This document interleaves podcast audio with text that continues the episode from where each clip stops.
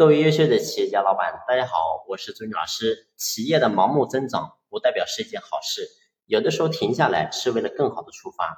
无数的企业呢，过去一直在追寻两个字，叫增长。但是呢，是不是增长好了之后，我们的企业就一定能好呢？答案当然是否定的。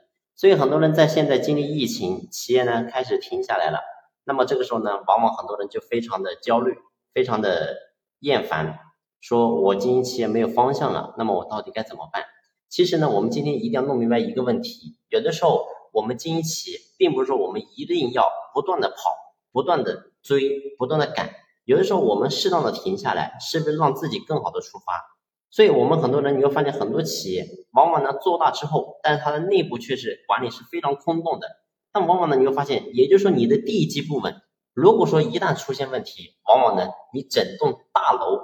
坍塌的速度反而会更快，所以我想告诉你的是，我们今天经营企业，有的时候停下来，其实未必是一件坏事。停下来呢，我们可以更多的时间去抓我们企业的基本功，把我们公司的标准、流程、系统、制度、机制、体制等等，把这些东西把它完善。所以完善之后，我们再去出发。所以作为老板，我们永远记住，企业不是我们急能够极大的。